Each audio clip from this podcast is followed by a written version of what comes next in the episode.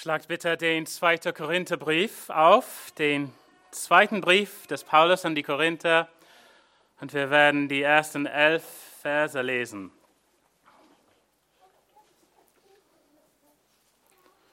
Also 2. Korinther, Kapitel 1, Verse 1 bis 11.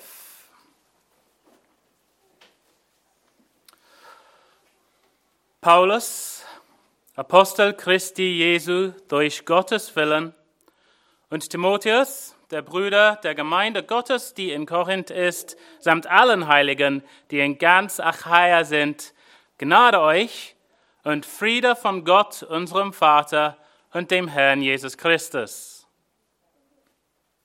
Gepriesen sei der Gott und Vater unseres Herrn Jesus Christus, der Vater der Erbarmung und Gott allen Trostes, der uns tröstet in all unserer Bedrängnis, damit wir die trösten können, die in allerlei Bedrängnis sind, durch den Trost, mit dem wir selbst von Gott getröstet werden. Denn wie die Leiden des Christus überreich auf uns kommen, so ist auch durch den Christus unser Trost überreich. Sei es aber, dass wir bedrängt werden, so ist es zu eurem Trost und Heil. Sei es, dass wir getröstet werden, so ist es zu eurem Trost, der wirksam wird in geduldigen Ertragen derselben Leiden, die auch wir leiden. Und unsere Hoffnung für euch steht fest, da wir wissen, dass wie ihr der Leiden teilhaftig seid, so auch des Trostes. Denn wir wollen euch nicht in Unkenntnis lassen, Brüder, über unsere Bedrängnis, die uns in Asien widerfahren ist, dass wir übermäßig beschwert wurden, über Vermögen, so dass wir sogar am Leben verzweifelten. Wir selbst aber hatten in uns selbst schon das Urteil des Todes erhalten, damit wir nicht auf uns selbst vertrauten, sondern auf Gott, der die Toten auferweckt. Es sind die letzten beiden Verse, die ich jetzt lesen werde, die Verse 10 und 11, über die ich heute Morgen mit euch nachdenken möchte. Paulus sagt, und der, das ist Gott, hat uns aus so großer Todesgefahr gerettet und wird uns retten. Auf ihn hoffen wir, dass er uns auch ferner retten wird, wobei auch er durch das Gebet für uns mitwirkt, damit von vielen Personen für das uns verliehene Gnadengeschenk gedankt wird, durch viele für uns. Amen. Amen. Lasst uns beten. Allmächtiger Gott, du sitzt auf deinem Thron und regierst aller Dinge. Du bist souverän und niemand kann deinen Willen widerstehen. Wir sind schwach, närrisch und sündhaft und wir bekennen dir, dass wir deiner Hilfe bedürfen, um dein Wort recht zu verstehen. Gib uns willige Ohren zum Hören, gelehrsame Herzen zum Verstehen und einen demütigen Geist, um all das zu tun, was du uns heute Morgen sagst. Wir bitten dies im Namen Jesu. Amen. Amen. Nehmt gerne Platz.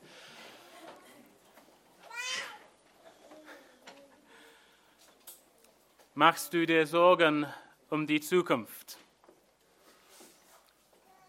Es gibt so viele Bibelstellen, die den Gläubigen sagen, dass sie sich keine Sorgen um die Zukunft machen sollen.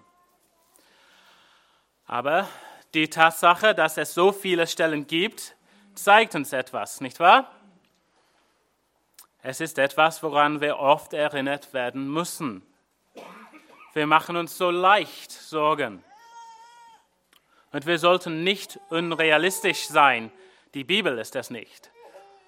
Es gibt mehrere Quellen, aus denen Schwierigkeiten entstehen können. Unsere Gesundheit und Kraft, unser Zuhause, unsere Familie und Freunde, unsere Arbeit, unsere materiellen Ressourcen, diejenigen, die sich gegen das Volk des Herrn stellen. Es gibt so viele Dinge, die uns wirklich schaden können. Ich erinnere mich, als mein Bruder und seine Frau ihr erstes Kind erwarteten, als sie vom ersten Ultraschall zurückkamen, sahen sie sich in ihrem Haus um und dachten, das ist eine Todesfalle. Natürlich handelte es sich um ein gewöhnliches Doppelhaus in einer ruhigen Gegend. Die Einrichtung und der Grundriss des Hauses waren ziemlich typisch für ein junges, berufstätiges Paar.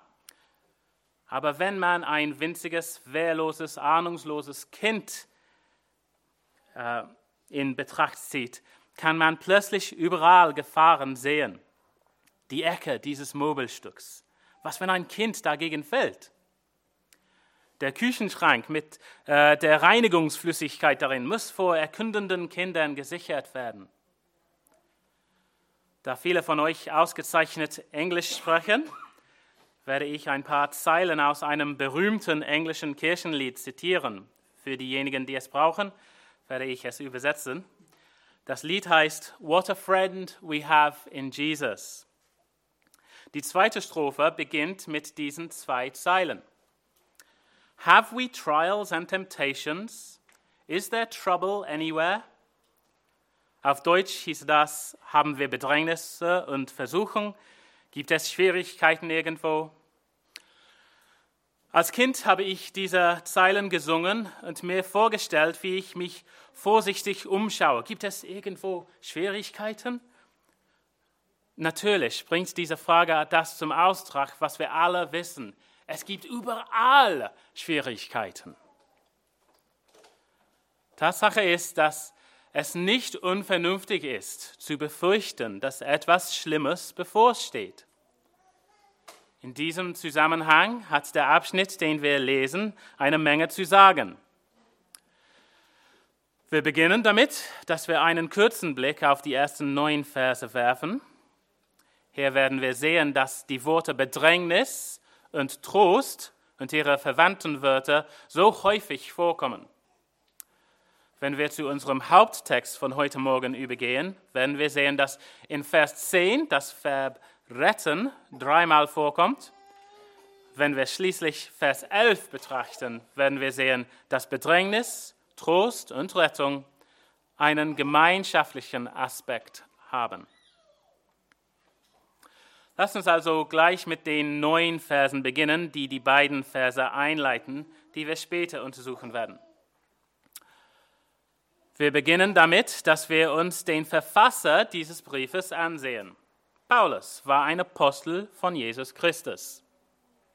Das war keine Position, die er in der Lokalzeitung ausgeschrieben sah. Er ging nicht auf die Universität, um zu studieren, wie man ein Apostel wird, und verschickte dann Bewerbungen für eine Vielzahl von Stellen, um schließlich ein Apostel Jesu Christi zu werden. Nein, wir lesen ganz klar, wie Paulus zum Apostel wurde. In Vers 1 steht, Paulus, Apostel Christi Jesu, durch Gottes Willen. Die meisten von euch werden etwas von der Geschichte des Paulus wissen. Sein Geburtsname war Saulus. Er wurde als Sohn jüdischer Eltern geboren und nahm den jüdischen Glauben von ganzem Herzen an.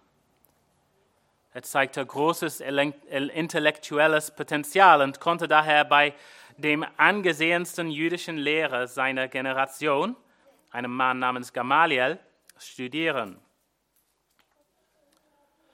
Paulus schloss sich einem Zweig des Judentums an, der für seine strikte Befolgung des Gesetzes bekannt war.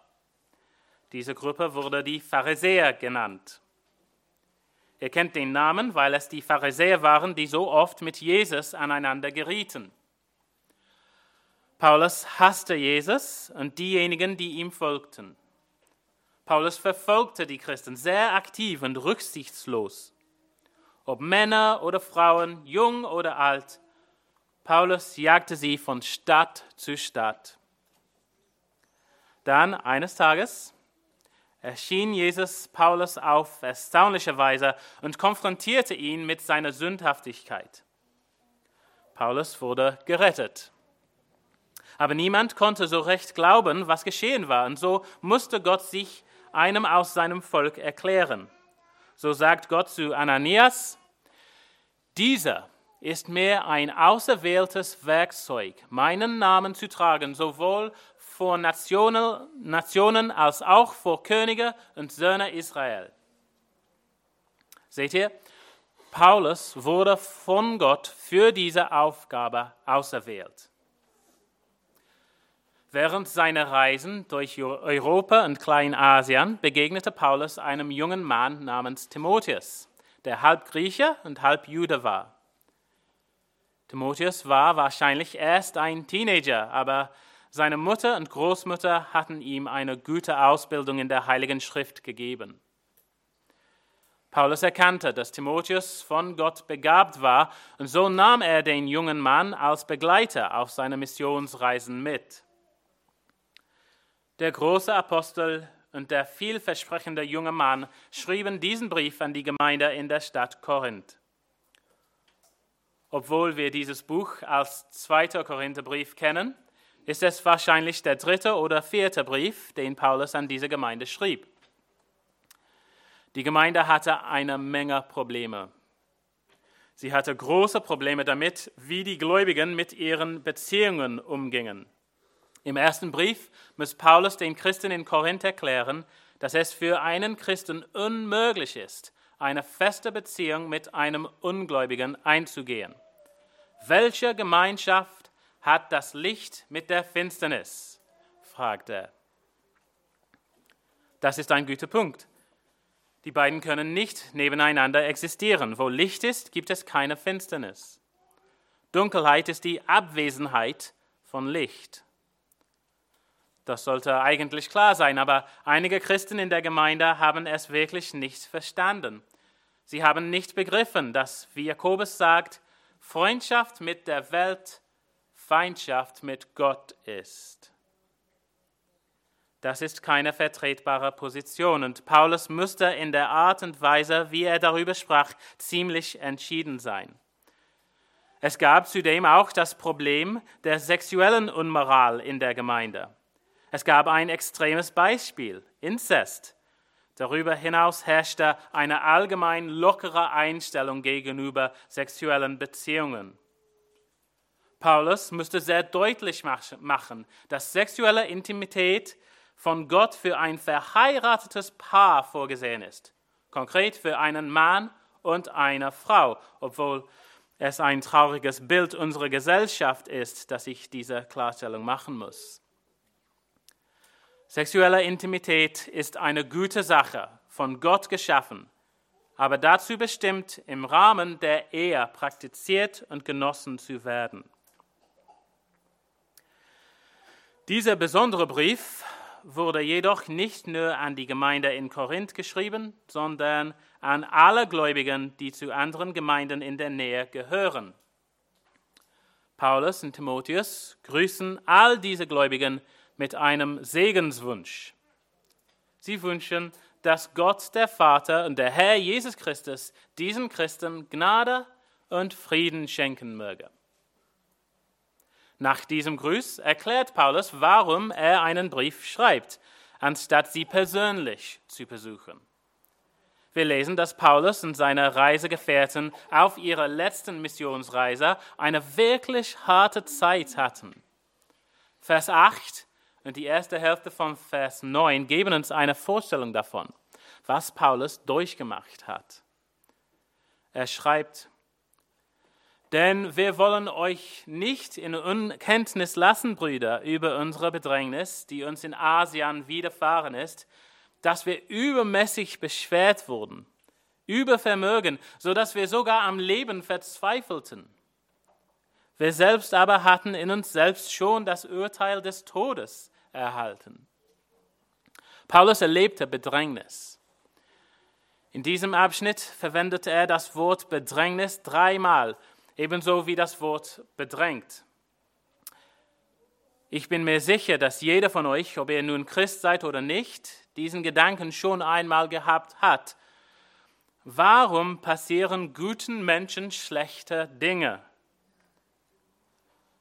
Normalerweise ist das eine falsche Frage, denn es gibt niemanden, der man wirklich als gut bezeichnen kann, außer Gott selbst. Aber Tatsache ist, dass es Menschen gibt, die freundlicher, großzügiger und so weiter sind als andere. Es gibt einige, die sich mit größerer Hingabe in den Dienst Gottes stellen als andere. Und doch scheint es oft so zu sein, dass diese Menschen überproportional leiden. Vor einem Jahr war unser geliebter Bruder Darrell ein Beispiel dafür. Er war demütig und würdevoll. Wir haben seine Liebe für den Herrn Jesus gesehen, so auch seine vehemente Verteidigung der Wahrheiten des Evangeliums. Wir wüssten um sein Herz für die verlorenen Menschen in Kaiserslautern und Umgebung. Aber wir haben auch die große Prüfung gesehen, die er durchgemacht hat. Wahrlich, wir sprechen von einem Mann, der bedrängt wurde. Aber Paulus hat eine Antwort auf die falsche Frage, die ich vorhin gestellt habe. Warum passieren guten Menschen schlechte Dinge? Zweite Hälfte des Verses 9. Damit wir nicht auf uns selbst vertrauten, sondern auf Gott. Bedrängnis lehrt uns, auf Gott zu vertrauen. Ihr Erwachsenen erinnert euch sicher an einige eurer Lehrer aus der Schule. Vielleicht war dein Lehrer in der Grundschule der netteste und der mütigendste Mensch, den du je getroffen hast. Gab es einen Mathelehrer, der besonders streng und fordernd war. Nun, wenn es um den Unterrichtsstil geht, ist Bedrängnis wie der Mathelehrer. Aber erfüllt sie auch ihre Aufgabe? In einem Herzen, das durch den Heiligen Geist neu gemacht wurde? Oh ja. In diesem Abschnitt müssen wir noch etwas anderes über Bedrängnis lernen. Bedrängnis ist untrennbar mit Trost verbunden. In Vers 5 heißt es, denn wie die Leiden des Christus überreich auf uns kommen, so ist auch durch den Christus unser Trost überreich. Das ergibt Sinn, wenn man darüber nachdenkt. Wie kann man getröstet werden, wenn alles, was man im Leben erlebt hat, schön Wetter war? Es ist wie das Paradoxon, das Kindern oft gestellt wird, um ihre Denkfähigkeit zu entwickeln. Wie kannst du wissen, was Glück ist, wenn du nicht einmal Traurigkeit erlebt hast? Wenn wir die väterliche Liebe und den Trost Gottes kennenlernen wollen, müssen wir bedrängt werden.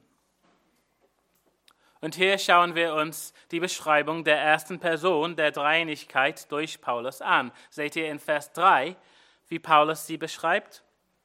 Der Gott und Vater unseres Herrn Jesus Christus, der Vater der Erbarmungen und Gott allen Trostes, der uns tröstet in all unserer Bedrängnis. Der Gott allen Trostes. Was für eine erstaunliche Sache. Das lehrt uns, dass aller wahre Trost, den wir je erfahren haben, von Gott kommt. Meistens benutzt er einen menschlichen Helfer, aber der Trost kommt von Gott wie damals, als du als Dreijähriger vom Fahrrad gefallen bist und dich am Knie verletzt hast, wie du geweint hast und deine Mutter hat dich auf den Arm genommen und getröstet. Nein, Gott hat dich getröstet und er hat deine Mutter dazu benutzt. Später, als der Familienhund starb und dein Vater seine Arme um dich schlang und dich tröstete, nein, Gott hat dich getröstet und er hat deinen Vater dazu benutzt. Wir versuchen unsere bedrängten Geschwister auf jede erdenkliche Weise zu trösten und zu ermutigen. Jedes Mal, wenn wir Erfolg haben, gelingt das nicht uns. Der Gott allen Trostes, Gott der Vater, sieht der Not seines Kindes und tröstet es, auch durch unsere unbeholfenen Worte und Bemühungen. Letztlich kommt aller Trost von Gott. Es liegt noch etwas anderes in all dem. Ein zynischer Ungläubiger könnte auf das, was wir gesagt haben, blicken und sagen, das erinnert mich an die Feuerwehrleute, die ein Gebäude in Brand gesetzt haben, damit sie dann als Helden hingehen und die Menschen darin retten können. Sie könnten sagen, Gott lässt zu, dass du leidest, damit er hereinstürmen und die ganze Anerkennung dafür bekommen kann, dass er dich tröstet. Aber sie übersehen dabei etwas Wichtiges. Es gibt noch andere Konsequenzen, wenn man Leid erfährt und von Gott getröstet wird. In den Versen 6 und 7 ist von geduldigem Ertragen und feststehender Hoffnung die Rede. Eine Routine körperlicher Übungen, gefolgt von einer Zeit der Erholung, wird zu einem fitteren, stärkeren Körper führen. Das Gleiche gilt für unsere geistliche Gesundheit. Zeiten intensiver Glaubensübungen, auf die der Trost Gottes folgt, stärken unsere Ausdauer und Hoffnung. Wir werden widerstandsfähiger. Unser Glaube wird gestärkt. Dies ist ein sehr guter Grund für das vermeintlich Böse, das Bedrängnis ist. Und es gibt noch einen letzten Vorteil, den man diese Erfahrung der Bedrängnis gefolgt von Gottes Trost, durchmacht. Hört ihr, was Paulus in Vers 4 sagt? Ich werde auch Vers 3 vorlesen, um das Ganze einzuordnen. Äh, gepriesen sei der Gott und Vater unseres Herrn Jesus Christus, der Vater der Erbarmungen und Gott allen Trostes, der uns tröstet in all unserer Bedrängnis, damit wer die, trösten, wer die trösten können, die in allerlei Bedrängnis sind, durch den Trost, mit dem wir selbst von Gott getröstet werden. Wir haben bereits gesagt, dass alle Trost letztlich von Gott kommt. Aber welche Ehre, einer seiner Vertreter zu sein. Stellt euch das vor. Wer leidet, ist in einer Weise ausgerüstet, wie es andere nicht sind, um im Namen des Gottes des Trostes besondere Aufgaben zu erfüllen. Ich möchte euch heute Morgen ermutigen, wenn ihr gläubig seid. Ich möchte, dass ihr wisst, dass wann immer ihr eine Bedrängnis erlebt, dies der notwendige erste Schritt ist, um Gottes Trost zu empfangen. Wenn Gott euch bewahrt und tröstet, wird er, auch, wird, wird er euch außerdem mit Ausdauer und Hoffnung ausstatten. Beides ist von unschätzbarem Wert für den geistlichen Kampf, Kampf, zu dem ihr berufen seid. Und schließlich werdet ihr für Gott umso nützlicher sein, wenn ihr euch an andere seiner Kinder wendet, die Schwierigkeiten durchmachen. Lobt Gott für Bedrängnis. Lobt Gott für seinen Trost. Und so kommen wir zu Vers 10. Lasst ihn uns noch einmal lesen. Gott hat uns aus so großer Todesgefahr gerettet und wird uns retten. Auf ihn hoffen wir, dass er uns auch ferner retten wird. Wenn ihr euch an den Anfang dieser Predigt zurückerinnert, habe ich darauf hingewiesen, dass die Erwartung, dass etwas Schlimmes passieren wird, kein unvernünftiger Gedanke ist. Wir können auf so viele schwierige Zeiten und Situationen zurückblicken, dass es nicht schwer ist, sich vorzustellen, dass wir noch mehr erleben werden. Aber wenn das unsere einzige Perspektive ist, dann hätten wir allen Grund, verzagt zu sein. Aber Paulus ist es wirklich nicht, oder? Und warum nicht? Nun, wenn Paulus auf seine Prüfungen zurückblickt, sieht er auch seine Befreiungen. Paulus kann bezeugen, dass er in allen Schwierigkeiten, denen er begegnet ist, errettet und getröstet worden ist. Seine Argumentation ist einfach. Gott hat es schon einmal getan, Gott wird es wieder tun. Falls ihr einen Apple-Computer besitzt, seid ihr vielleicht mit der Sicherungssoftware Time Machine vertraut. Die Software erstellt in bestimmten Abständen sogenannte Snapshots von dem gesamten Computer. Wenn man versehentlich eine Datei oder eine Anwendung löscht, kann sie Time Machine aufrufen und den Computer anhand des Snapshot zurücksetzen, der gespeichert wurde, bevor das gewünschte gelöscht worden ist. Windows-Computer verfügen über ein ähnliches Programm namens System Wiederherstellung. Wenn Paulus mit einer neuen Prüfung konfrontiert wird, öffnet er einen Snapshot vom letzten Mal, als er sich in einer schwierigen Situation befand und der Herr ihn tröstete. Es gibt mehrere Gedenksteine, die in den Jahren der Wüstenwanderung und der, den ersten Jahren im verheißenen Land für das Volk Israel aufgestellt wurden. Der wohl berühmteste ist der Stein, den der Prophet Samuel aufstellte, nachdem der Herr auf wundersame Weise das Heer der Philister besiegt hatte. Er nannte den Stein Ebenezer. In 1 Samuel 7, 12 wir, lesen wir, und Samuel nahm einen Stein und stellte ihn auf zwischen Mitzpah und Shen, und er gab ihm den Namen Ebenezer und sagte, bis hierher hat uns der Herr geholfen. Liebe Gläubiger, ich möchte euch ermutigen, euren eigenen Ebenezer aufzustellen. Denkt an die Zeit, in der Gott euch befreit hat. Wenn euch das nicht leicht fällt, denkt an die Zeit, in der er euch errettet hat. Befestigt die Erinnerung als Markierung, als Mahnmal in eurem Gedächtnis.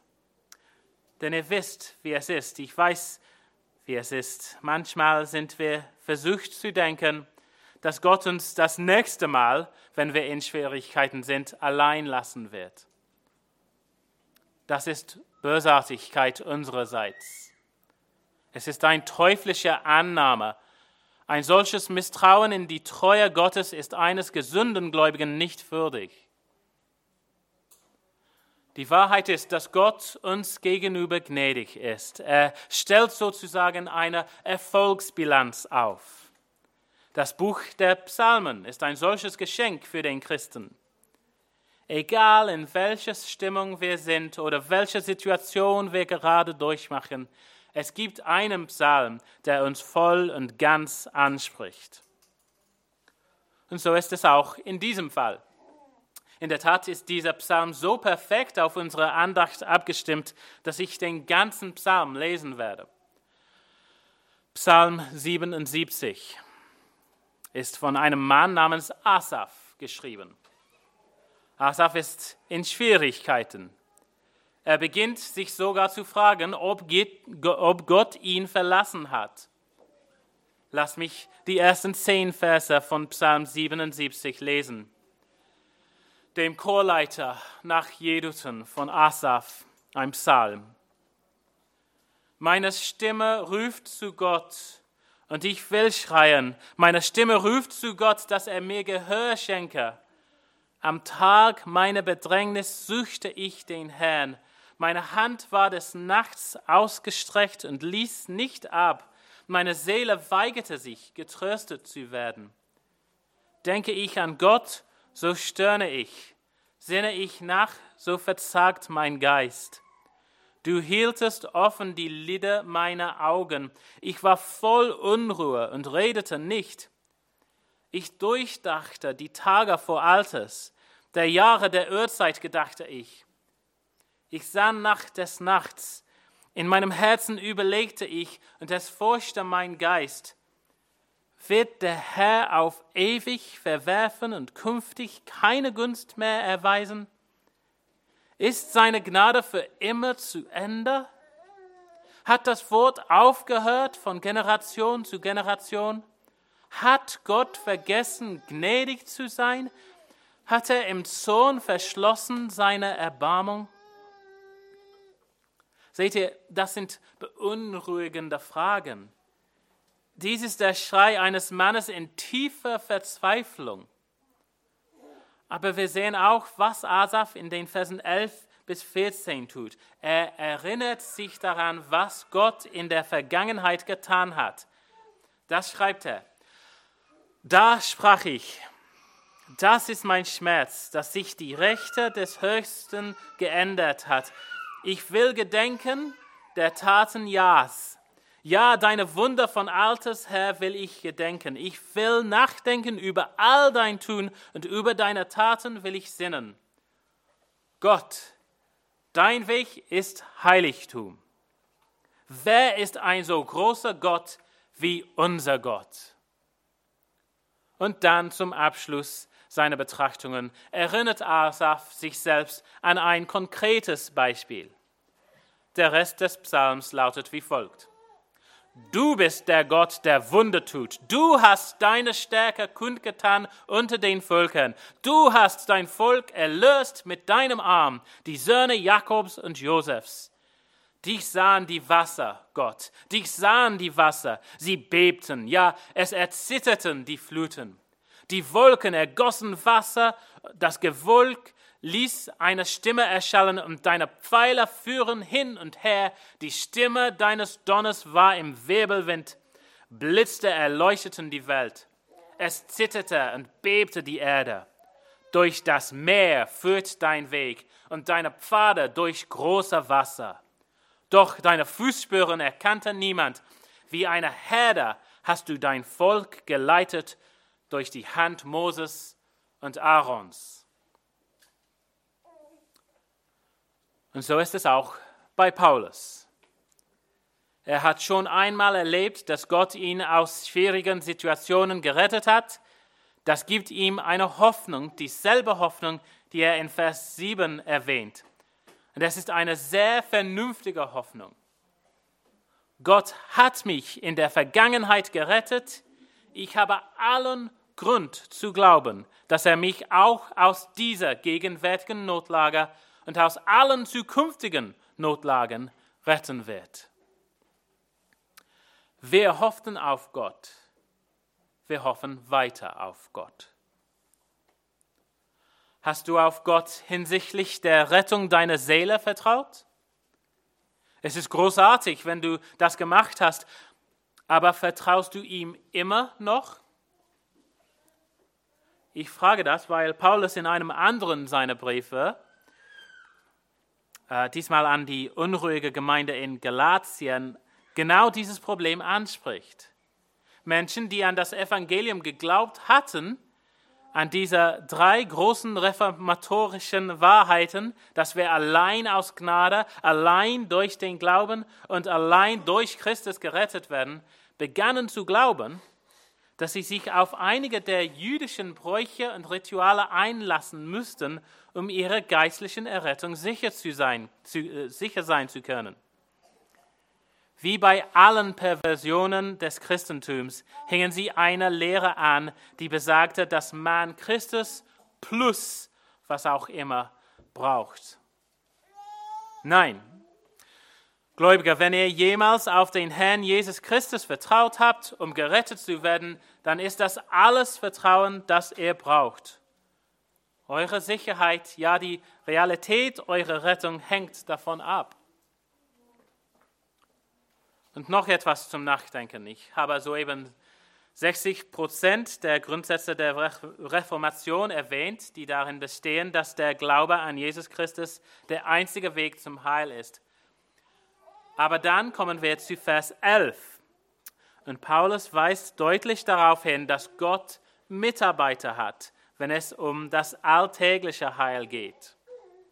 Er sagt, Gott wird, wird uns auch ferner retten, wobei auch ihr durch das Gebet für uns mitwirkt, damit von vielen Personen für das uns verliehene Gnadengeschenk gedankt wird, durch viele für uns. Paulus weiß, dass Gott der Gott allen Trostes ist und dass er allein retten kann. Aber Paulus weiß auch, dass Gott ein Schema vorgegeben hat. Es gibt sozusagen eine Art, die Dinge zu tun. Das ist eines der Paradoxe der Bibel. Gott ist souverän und sieht das Ende von Anfang an. Er ordnet und arrangiert alle Dinge und seine Wille wird immer geschehen. Und doch lässt Gott sich von den Gebeten seines Volkes bewegen. Es gibt Zeiten, in denen Gott die Verantwortung für die Ereignisse vollständig in die Hände eines Menschen legt. Nehmen wir zum Beispiel Joasch, den König von Israel. Als der Prophet Elisa im Sterben lag, wurde Israel von Syrien, damals Aram genannt, stark bedroht. Obwohl Joasch ein böser König war, besuchte er den sterbenden Propheten, um ihm Respekt zu erweisen. Es folgt dieses faszinierende Ereignis, das im 2. Könige 13, Verse 15 bis 19 nachzulesen ist. Da sagte Elisa zu ihm, hole einen Bogen und Pfeile. Und er holte ihm Bogen und Pfeile. Und er sagte zum König von Israel, spanne den Bogen. Da spannte er ihn. Und Elisa legte seine Hände auf die Hände des Königs. Und er sagte, öffne das Fenster nach Osten. Und er öffnete es. Und Elisa sagte, schieß. Und er schoss. Da sagte er, ein Rettungspfeil des Herrn und ein Rettungspfeil gegen Aram. So wirst du bei Afek Aram schlagen bis zur Vernichtung. Dann sagte er, nimm die Pfeile. Und er nahm sie und er sagte zum König von Israel, schlag auf die Erde. Und er schlug dreimal und hielt inne. Da wurde der Mann Gottes zornig über ihn und sagte, zu schlagen war fünf oder sechsmal, dann hättest du Aram bis zur Vernichtung geschlagen. Jetzt aber wirst du Aram nur dreimal schlagen. Es scheint, dass Gott die Zukunft eines ganzen Volkes in die Hände eines sündigen Mannes legte. Hätte Joasch fünf oder sechsmal auf den Boden geschlagen, hätte Gott so viele Siege geschenkt und möglicherweise die Macht Syriens in diesem Gebiet ein für allemal gebrochen. Hier sagt Paulus den Christen in Korinth also, dass ihre Gebete Teil des Prozesses sind, mit dem Gott die Erlösung herbeiführt. Ist das nicht erstaunlich? Ist das nicht feierlich? Gläubiger, wofür betet ihr? Wie beten ihr? Habt ihr eine Vorstellung davon, was durch inbrünstiges Gebet alles erreicht werden kann?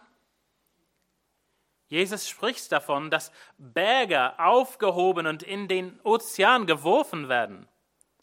Man könnte versucht sein, dies als Metapher zu betrachten, aber das Gebet ist ein Appell an denselben Gott, der den Berg überhaupt erst dorthin gebracht hat. Warum ist es überhaupt unvernünftig zu denken, dass Gott denselben Berg aufheben und ins Meer fallen lassen könnte?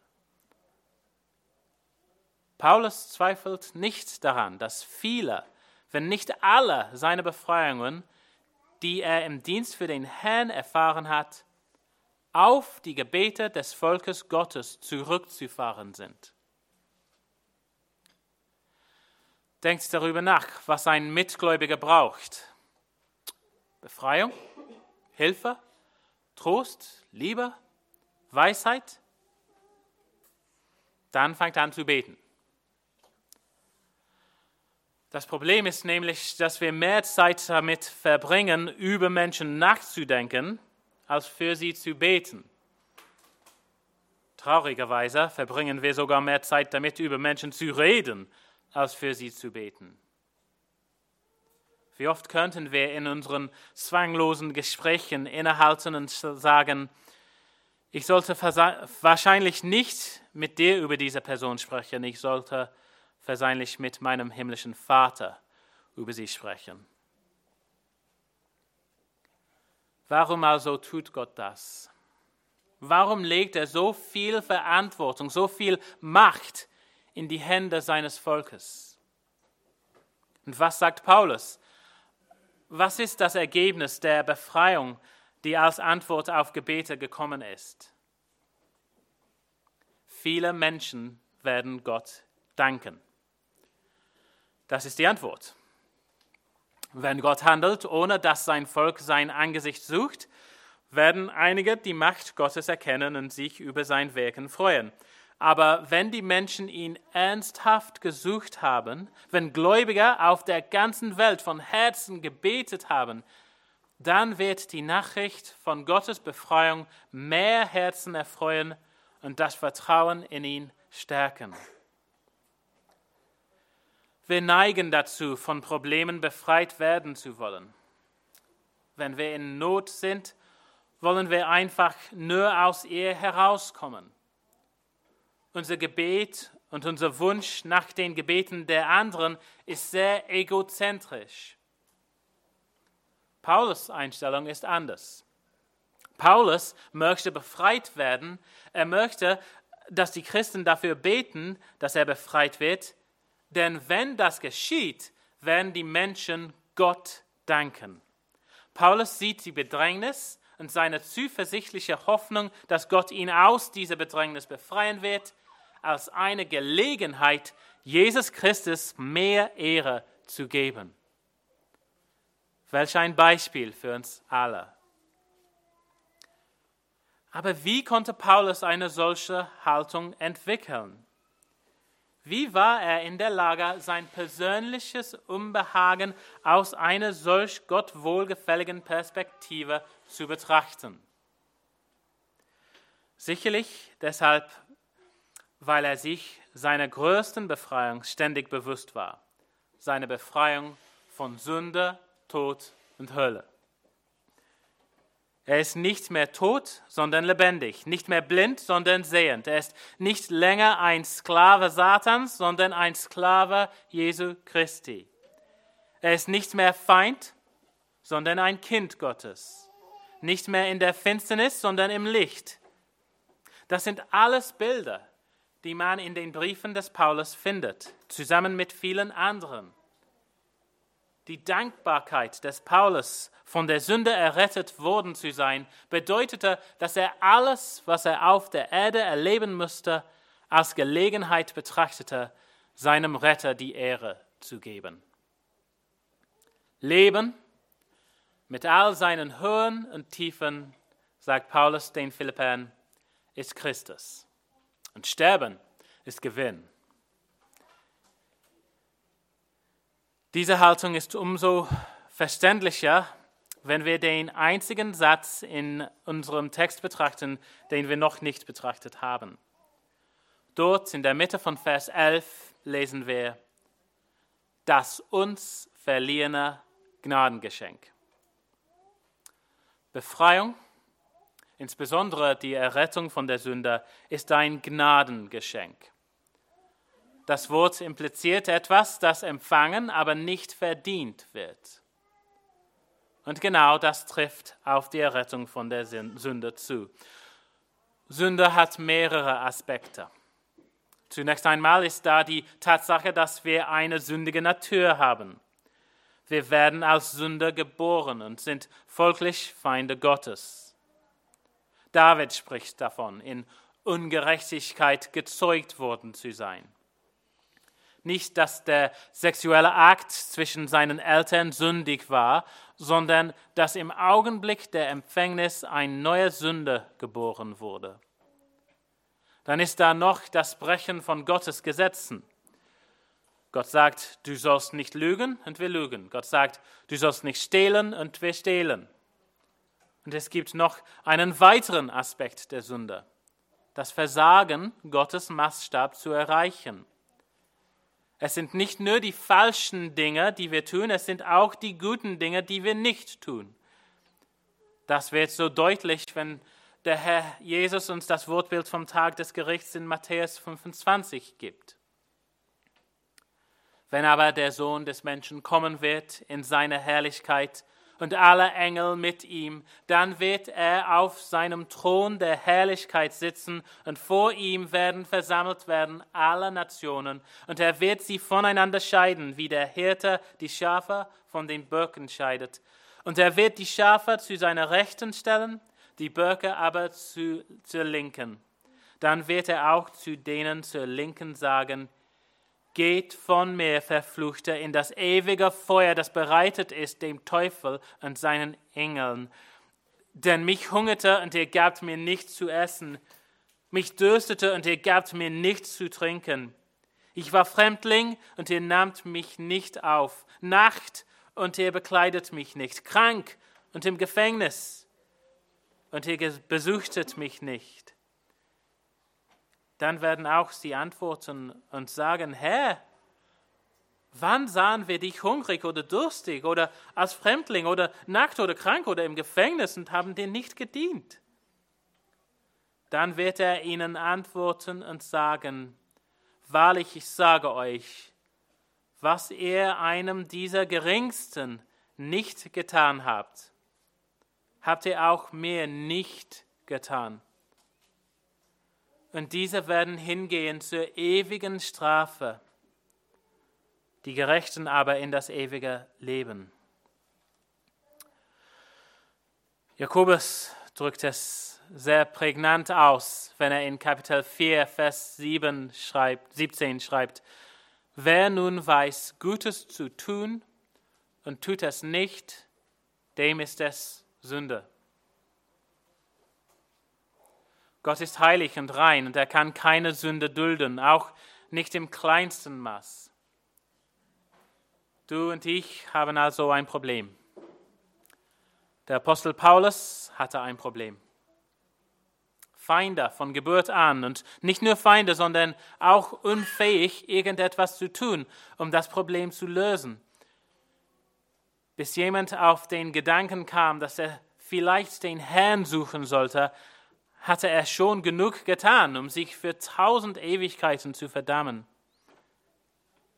Die einzige Möglichkeit, die Situation zu lösen, besteht darin, dass Gott selbst sich um das Vergehen kümmert. Das hat er getan, indem er der zweite Person der Dreieinigkeit, Gott der Sohn, als Mensch gekommen ist. Jesus Christus ist der Gottmensch. Er lebte in vollkommenen Gehorsam gegenüber Gottes Gesetz, Gesetz und Willen. Kein einziges Wort, kein einziger Gedanke und keine einzige Handlung war in irgendeiner Weise anstößig für Gott. Und doch starb Jesus am Kreuz, den Tod, Gottes Strafe für die Sünde. Und warum? Weil er damit die Strafe für all jene auf sich, auf sich nahm, die auf ihn vertrauten. Das schließt Paulus ein. Das gilt auch für mich. Gilt das auch für dich? Der Apostel Paulus machte sich keine Illusionen darüber, wie schlecht er war und wie wenig er die Gunst Gottes verdiente. Aber er erhielt trotzdem Gunst. Und so konnte er jeden Aspekt seines Lebens, auch das Leiden, als eine Gelegenheit sehen, seinen Herrn und Retter zu verherrlichen. Abschließend betet. Betet für diejenigen, die Prüfungen und Schwierigkeiten erleiden. Wenn ihr selbst durch Prüfungen und Schwierigkeiten geht, Denkt an Gottes Güte euch gegenüber in vergangenen Zeiten und übt euch in Ausdauer und Hoffnung im Glauben, dass Gott euch wieder erlösen kann und wird. Wenn ihr noch nicht im Glauben und in der Reue über eure Sünde zu dem Herrn Jesus Christus gekommen seid, dann tut es heute. Die Not, in der du dich befindest, ist größer, als du dir vorstellen kannst. Nur Christus kann dich daraus erretten. Du hast es nicht verdient, aber bitte trotzdem darum. Das Bekenntnis, dass wir Gottes Gnade nicht verdient haben, ist genau das, was Gott hören will. Und dann, egal in welcher Situation du dich befindest, danke Gott für seinen wunderbaren Trost und seine mächtige Fähigkeit, zu retten. Amen. Amen.